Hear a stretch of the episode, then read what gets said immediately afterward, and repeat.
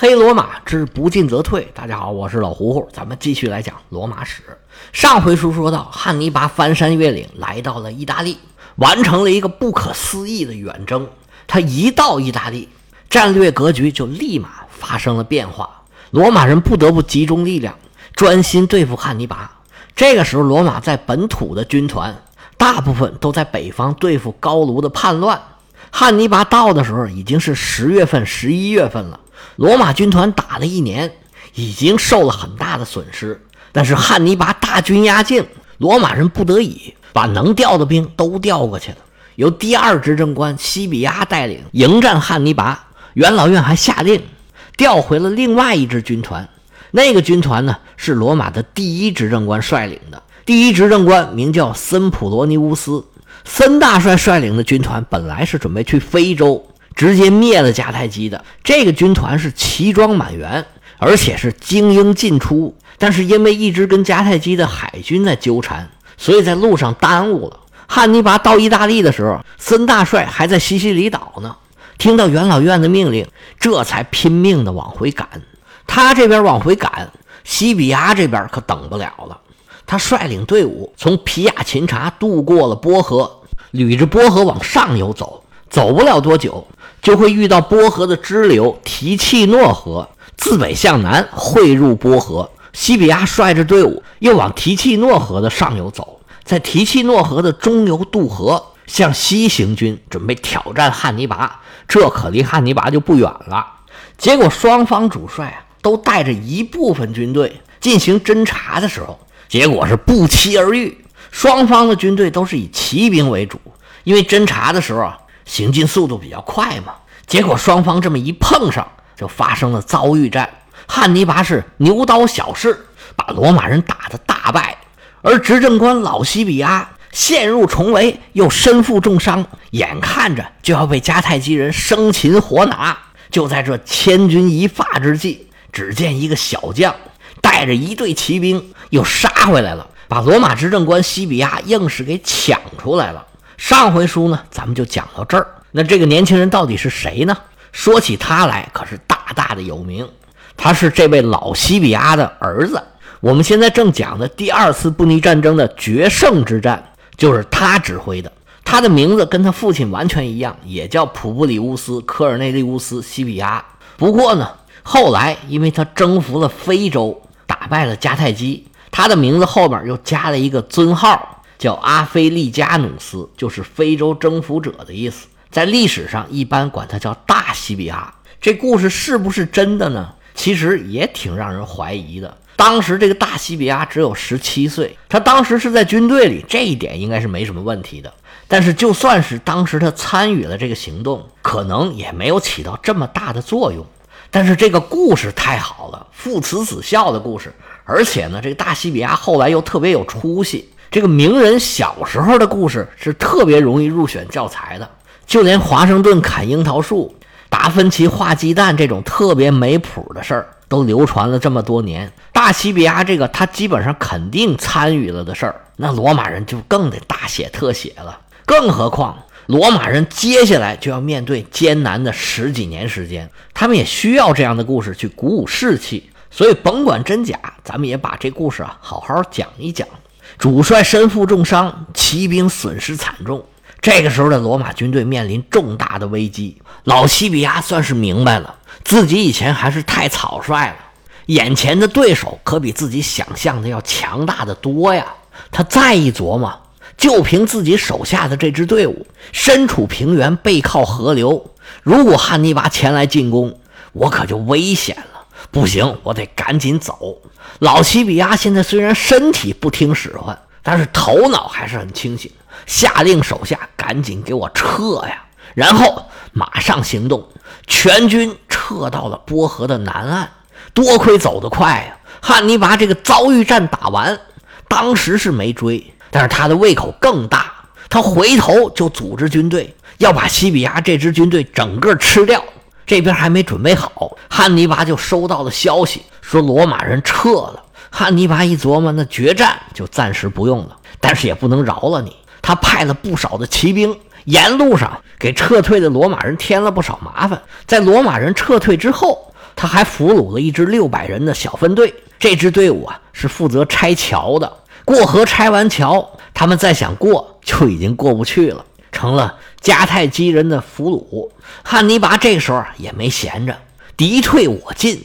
他先是会见了很多高卢使者，联络这些高卢部落，带兵南下，也渡过了波河。一路上吸引了很多高卢人，也加入了战队。汉尼拔过了河之后，离罗马人的大本营隔了一段距离。扎下大营，摆开阵势，准备战斗。汉尼拔派人上门挑战，但是西比亚呀是免战高悬。老西比亚这个时候非常有自知之明，自己的实力不够，打不过，那还是低调一点。而同时，他还在等援兵。他的同僚执政官森普罗尼乌斯带的罗马军团还在路上。西比亚觉得，等那个齐装满员的军团回来，我们再看看跟汉尼拔这仗应该怎么打。但是罗马人这一保守，就释放出来一个信号，就是说目前的战争是由汉尼拔来主导的，罗马人不敢跟他打。那周边的高卢人收到这个信号，就纷纷加入了汉尼拔的阵营。这种气氛甚至传染到了罗马的军队里边。罗马军队里面也有很多高卢人，高卢人有罗马的同盟，有跟罗马作对的，也有很多是中立的。而且罗马军团一路走啊。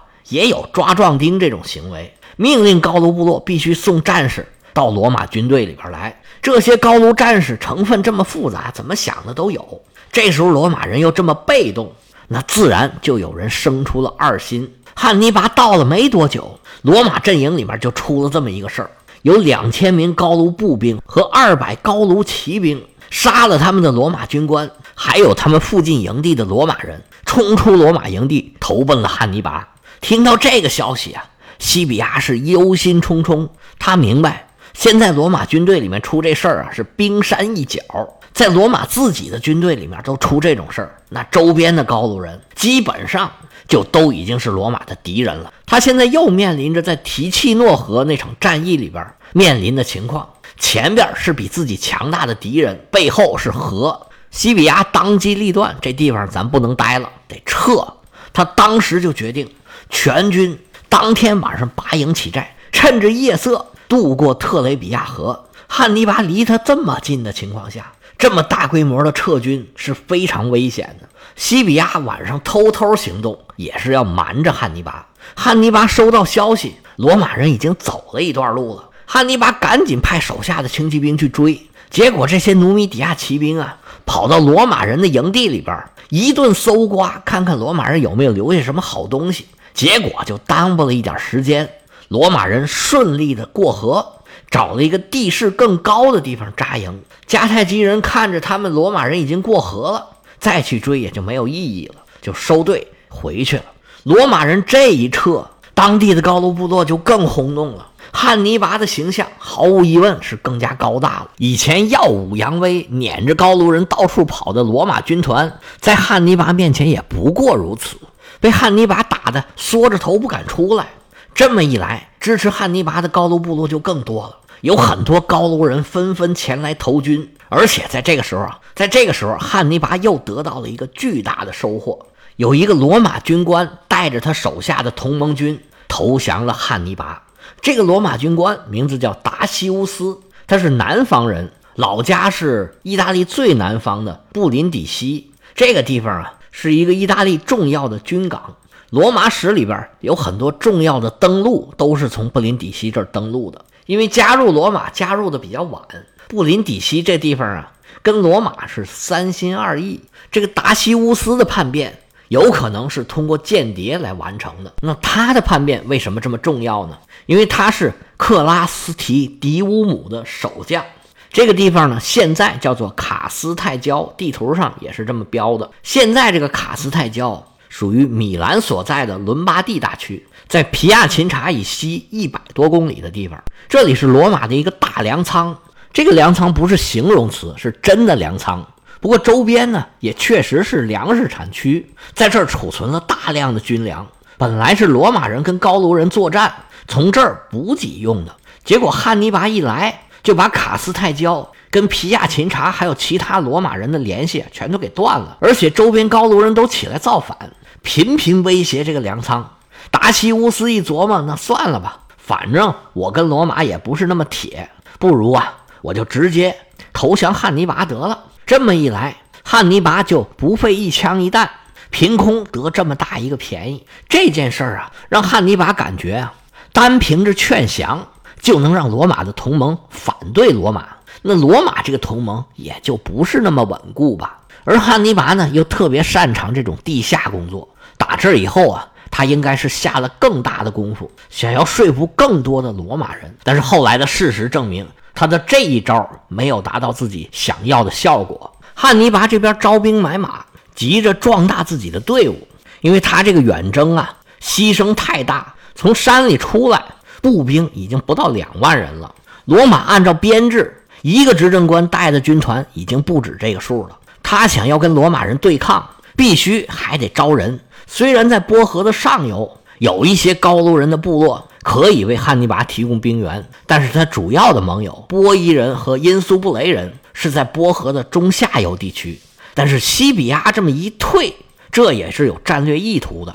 西比亚退过了特雷比亚河，占据了高地，他的左手边也就是南边靠着亚平宁山脉，右手边是波河。和皮亚琴察的城堡面前又是特雷比亚河，可以做屏障。汉尼拔想要向东挺进，到波河的中下游去跟他的主要盟友会合，那就必须过罗马人这一关。而这个时候，另外一位执政官森普罗尼乌斯也到了阿米里努姆了。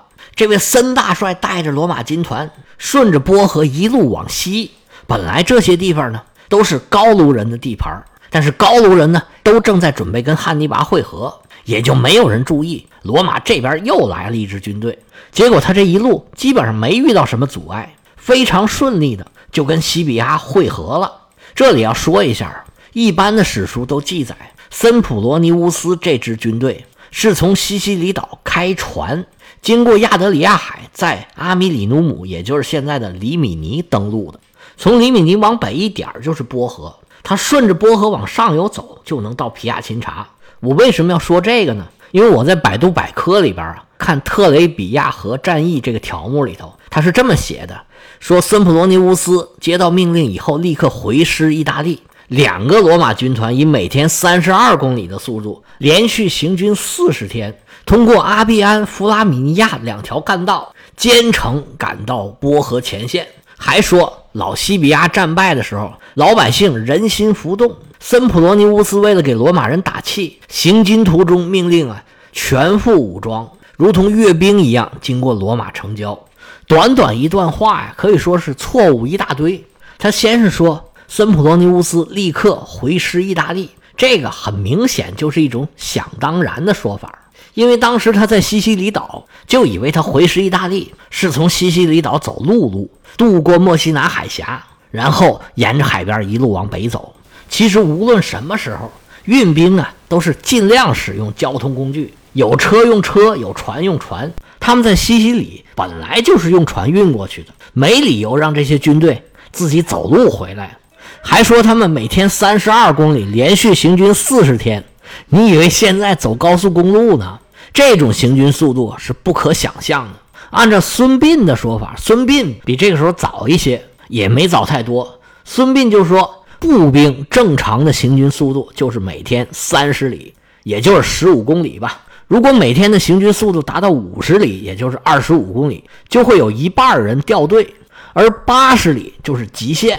如果这么干，主帅都要摔跟头的。你这样每天三十二公里走四十天，你就会收获一支长跑运动队儿。但是军队可都没了。这个呢，应该就是这位作者呀，他知道时间，知道距离，没有认真去查史料，他就凭空想象出来这么一段故事。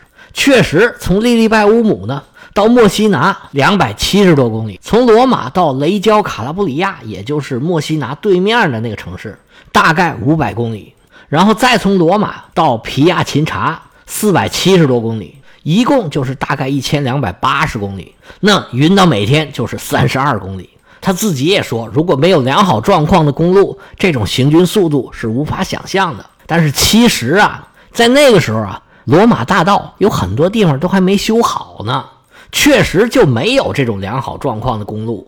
其实这一千两百八十公里啊，比汉尼拔的行程啊短不了多少。但是你看看汉尼拔走多久，走了大半年，他们四十天每天走三十二公里。你要明白啊，这军队他不是空着手走的，他除了个人的装备，还有各种各样的辎重呢。你得带着吃的，带着打仗用的东西。你就算是空着手走，等到地方了，那士兵还能打仗吗？而且这里边呢，还安排他们走了阿皮亚大道和弗拉米尼亚大道。阿皮亚大道呢，还说得过去，因为阿皮亚大道是罗马的第一条大道。以前我们也讲过，是罗马沿着沿海修的，直到卡普亚这么一条路。如果从西西里岛过来，沿着沿海这么走，从阿皮亚大道确实能到罗马。但是那个弗拉米尼亚大道就搞笑了，当时啊，这弗拉米尼亚大道还没修呢。况且这弗拉米尼亚大道啊，是通往东部沿海，它的终点是法诺。这法诺呀，离里米尼就很近了，也就是说，他们吭哧吭哧走了一千公里了，但是还没到他们真正的出发点。最搞笑的，这位作者呀，为了增加戏剧效果，还给这支军队啊安排了一次武装游行。罗马重装步兵的一套装备穿下来五六十斤，少说也有三四十斤，穿着那个衣服行军，就为了表演一下，这个基本上就是不可能的。而事实上呢，罗马军队是坐着船直接就到了里米尼了，既没有那么长途的行军，也没有这种表演，因为他也没有路过罗马，你表演给谁看呢？在百度百科这么大的平台，也算是比较严肃的媒体了，出现这种事儿，真的，哎呀，挺让人无语的。其实百度百科里面大部分内容还是很不错、很可信，而且内容呢也很丰富，但是像这种的。一般人呢，真假难辨的信息其实也是很多的，而且真真假假混到一起啊，很有迷惑性。你不知道哪个是真的，哪个是假的。不过已经这样了，网上的类似的信息啊，其实大部分都是互相抄，Ctrl C Ctrl V，这个最省事儿嘛。可能有的人呢，就往里加一点自己知道的东西，而有的人呢，就加了一些自己想象的东西。然后再添枝加叶，说的有模有样的，那个迷惑性就更强了。总之，以后碰到这种事儿啊，嗯，多长个心眼儿吧。扯远了，咱们再说回来。森普罗尼乌斯带着手下的罗马军团，齐装满员，是战意正浓。尤其他听说西比亚打了败仗，兴冲冲地赶过来，一上来就要跟汉尼拔交手。老西比亚现在养了几天，勉强能坐起来。拼命拦着森普罗尼乌斯，说：“大帅呀，您稍安勿躁。这大冬天的，我们主动出击，汉尼拔呀，狡猾狡猾的，贸然出击，你可别吃了他的亏呀！而且现在我们拦住交通要道，汉尼拔他想有什么作为，必须从我们这儿攻过去。现在你到了，我们兵合一处，将打一家，兵力已经超过四万人，跟汉尼拔是旗鼓相当。”他要是想进攻我们，就必须得过河。你可别忘了，现在是十冬腊月，说不定啥时候还飘点小雪花。他们想要从这儿过河呀，可不是什么好受的事儿。我们只需要以逸待劳，在这消磨他们就行了。而且他们的联盟是高卢人，这些高卢人呢，心浮气躁，朝三暮四。过几个月一看他没什么进展，自然就会投到我们罗马人的怀抱里来。所以，大帅您别着急，我们只要坐这儿等，静观其变就行了。森普罗尼乌斯嘴一撇，鼻子一哼，心里话说：“你这个孬种，你是汉尼拔的手下败将，我可不是，我就是要会会汉尼拔，看看他到底是不是有三头六臂。”罗马执政官森普罗尼乌斯跃跃欲试，要跟汉尼拔争一个你死我活。